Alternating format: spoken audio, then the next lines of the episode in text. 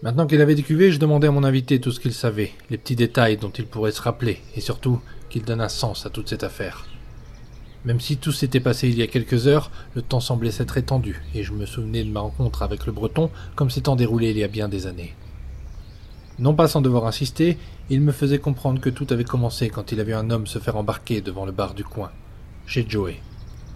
Nemo avait peur de parler, mais il mentionna le surnom de celui qui commençait à faire parler de lui, le nain. Depuis quelques années, l'importation de pâte à tartiner était totalement prohibée dans le coin. Mais le nain ne l'entendait pas de cette oreille, et profitait de ses salles de jeu planquées pour en distribuer aux plus offrants. L'application du breton dans toute cette histoire n'était pas claire. Qu'avait-il à y gagner? Quand il était question d'argent, il ne semblait pas être l'homme le plus généreux, et c'est pourtant bien d'argent dont j'allais parler avec lui. Il fallait qu'il m'avance les 2000 billets que réclamait l'accès au sous-sol de chez Joey. Pour l'en convaincre, il suffisait que je lui promette de revenir avec le double. L'alias en main, je parvins à le convaincre de rentrer chez lui et de ne plus fourrer son pif là où il ne devait pas.